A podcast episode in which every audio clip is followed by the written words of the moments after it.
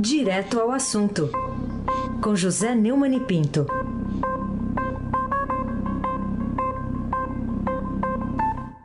Oi, Neumani, bom dia. Bom dia, Carolina Ercolim, Bárbara Guerra, Almirante Nelson e o seu pedalinho. Uma vez Flamengo, Flamengo até morrer. Errou! O líder do campeonato é o Vasco, Almirante, é o Vasco. É, Clã Bonfim, Emanuel, Alice Isadora, bom dia, melhor ouvinte. Ouvinte da Rádio Eldorado 107,3. Bom dia, Moacir Biasi. Carolina Ercolim, tintim por tintim. Começar falando sobre o que aconteceu no Congresso ontem. O governo, numa negociação ali, conseguiu a manutenção do veto né, sobre o reajuste para servidor. Mas aqui, a que preço?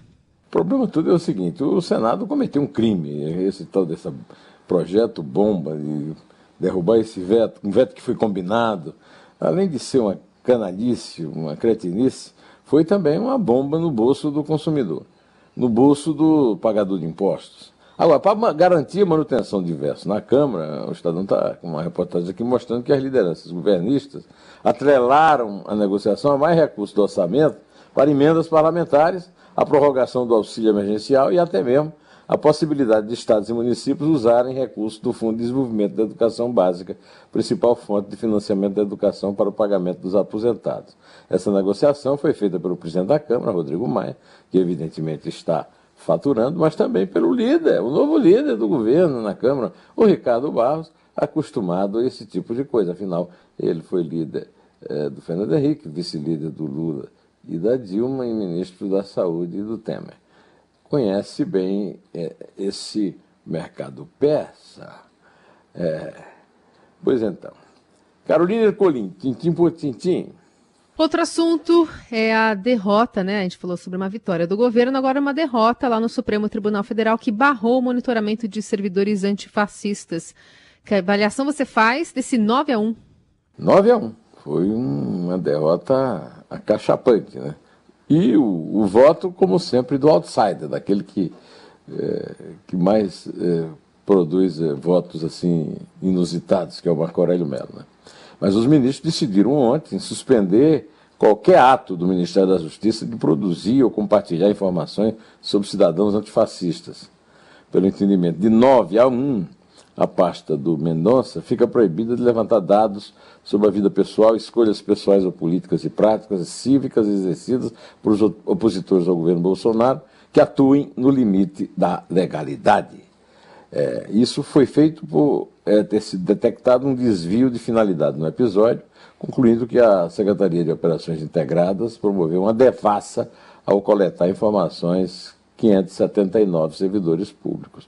A ministra relatora, Carmen Lúcia, brilhou no discurso, fez um elogio à imprensa e, e lembrou é, que isso aí é arapongagem. E é.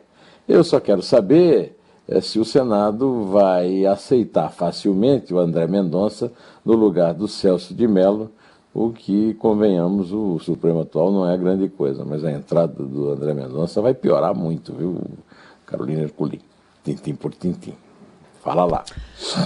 Falar também sobre Estados Unidos, porque foi um dia ruim para o presidente Donald Trump com a prisão do seu ex-mentor, né?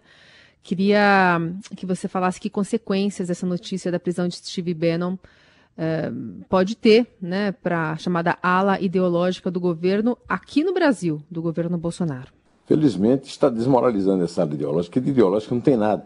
É uma ala que desmoraliza a ideologia e a prova está aí. Steve Bannon é um picareta, um picareta, né? um estelionatário. Inventou uma picaretagem. O, o, o Godoy falou muito bem disso. No, eu estava ouvindo aí a rádio ouvindo o Godoy. Né? Para fazer um, um, um, muro, 25 milhões de dólares, fazer um muro para ser contornado. Né? É um picaretaço, né? somente outros picaretas podem segui-lo. Né? Como seu grande líder. Isso aí pode ser a padical na candidatura do, do Trump, né, que estava praticamente eleito, já não está mais, né, e a Eliane Cantanhede fez um artigo muito interessante na edição de hoje. O título é, me lembra até uma música que fez muito sucesso na minha juventude. Bem feito, quem foi que te mandou enfiar a mão no buraco do tatu? Bem feito para os idiotas que doaram mais de 25 milhões para construir um muro entre os Estados Unidos e o México, ou seja, entre países, pessoas, famílias, humanidade e desumanidade. Pensavam que estavam comprando cimento e tijolos, mas estavam financiando os luxos de tipos abomináveis, como Steve Bannon, ex-estrategista de campanha e de governo de Donald Trump, idolatrado pelo presidente Jair Bolsonaro, seus filhos, ministros e puxa-sacos em geral. Cadê?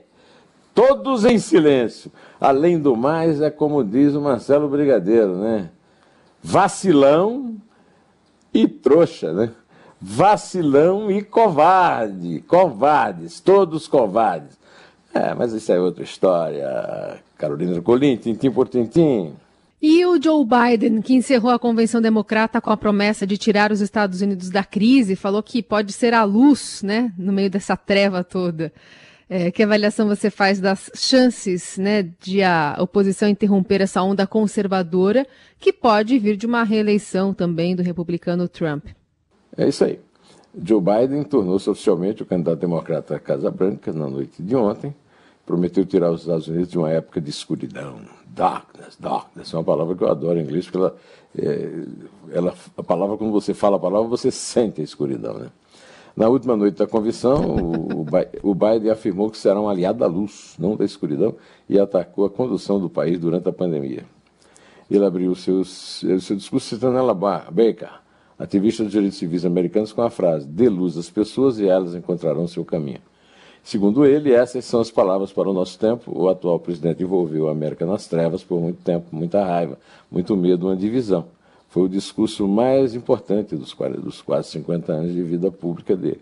É, a, a, eleição dele está gerando muito em torno da Câmara Harris, a, a vice-presidente, a primeira negra a se candidatar a vice-presidente, por causa da, é, da, da idade elevada dele, do, do, seu estado de saúde.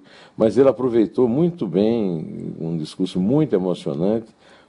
Mas muito, deve ter sido, ele deve ter telefonado antes para o Bolsonaro para falar sobre as vítimas da pandemia. De uma, é, de uma empatia absoluta, porque ele se identificou, né? Com um acidente em que perdeu a mulher e a filha, e depois com o filho morrendo de câncer, seu herdeiro, a quem e ele disse que o candidato a presidente era o Bo, o filho que perdeu, é, que ele perdeu aí em 2015. Né? Então é, é, de uma empatia que só lembra o Bolsonaro. Agora, usando a linguagem que se usa muito nas redes sociais, só que não, né, Carolina? Só que não. Carolina Herculin, tintim por tintim. Hashtag só que não, né? É. SQN. SQN. O, é. O Neumann, vamos falar também sobre essa investigação que está apurando irregularidades na loja do senador Flávio Bolsonaro, podendo ter lavado até 21 milhões de reais, título inclusive né, de uma notícia publicada agora no portal do Estadão. Você acha que o 01 do presidente pode empurrar esse inquérito do Ministério Público do Rio com a barriga, com essas negativas e adiamentos? Até quando isso pode ir? Ele está conseguindo, né? Ele está conseguindo. É, ele está conseguindo, mas é muito é, descarado. Aquele, aquele título que eu falei do, do, do vídeo do Marcelo Brigadeiro, né, Vacilão e Covarde, é especificamente sobre ele, porque ele correu da cariação, fugiu da cariação. É, eu não posso usar a palavra que a gente usa lá em Campina Grande, então vamos em frente, porque o Ricardo Brandt, que brilhantemente acompanhou a Operação Lava Jato em Curitiba, agora está cobrindo esse caso no Rio.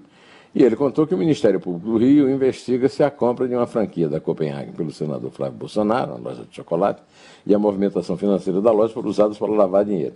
Os promotores suspeitam que pelo menos 2 milhões e 100 mil reais possam ter sido legalizados, entre aspas, com as duas frentes do negócio. O, Senado, o senador nega ter cometido qualquer tipo de crime, claro.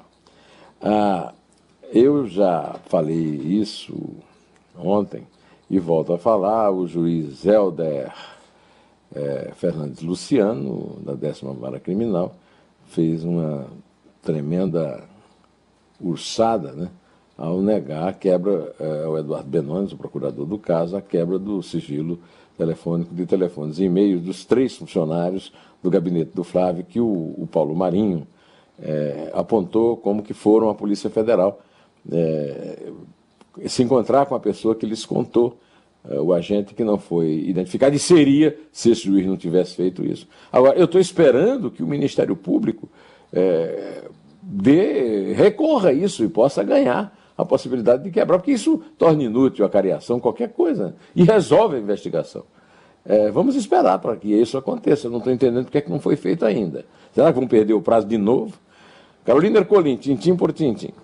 Outro assunto para a gente tratar é uma chamada também do Estadão de hoje, que estava especialmente em destaque ontem, sobre o Lula, o ex-presidente petista, que diz que é plenamente possível o Partido dos Trabalhadores não ter candidato à presidência.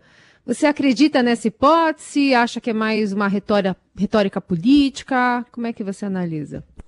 Estou pagando para ver.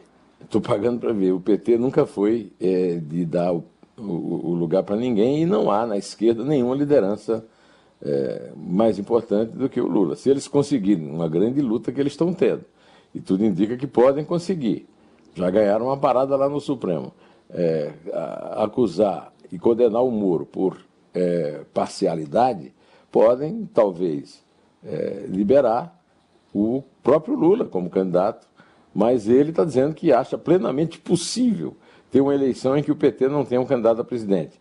O PT pode ter um candidato a vice, outra coisa, isso é plenamente possível. Acontece que tem que ter um candidato com a habilidade de tratar os partidos com o respeito que os partidos merecem, coisa que o PT e ele nunca fizeram.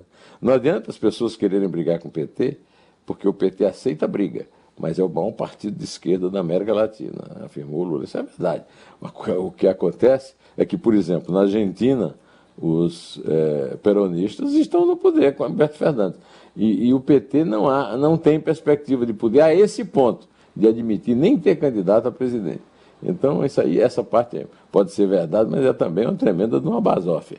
De qualquer maneira, temos tempo, dois anos e e meio, praticamente. É dois anos para a eleição e dois anos e meio para a posse do novo presidente. Então, vamos esperar, vamos esperar. Por enquanto, é, vamos desejar aqui um bom fim de semana para todo mundo, para o Heisen que está dormindo em casa, para a Carolina que está aí trabalhando, dando duro, que é uma moça trabalhadora, para todos os nossos queridos ouvintes que estão esperando aí o, a, a luz do Joe Biden lá nos Estados Unidos depois da darkness do Dr. Donald Trump. É ou não é, Carolina? Conte, por favor. É isso aí. É três. É dois. É um. Em pé.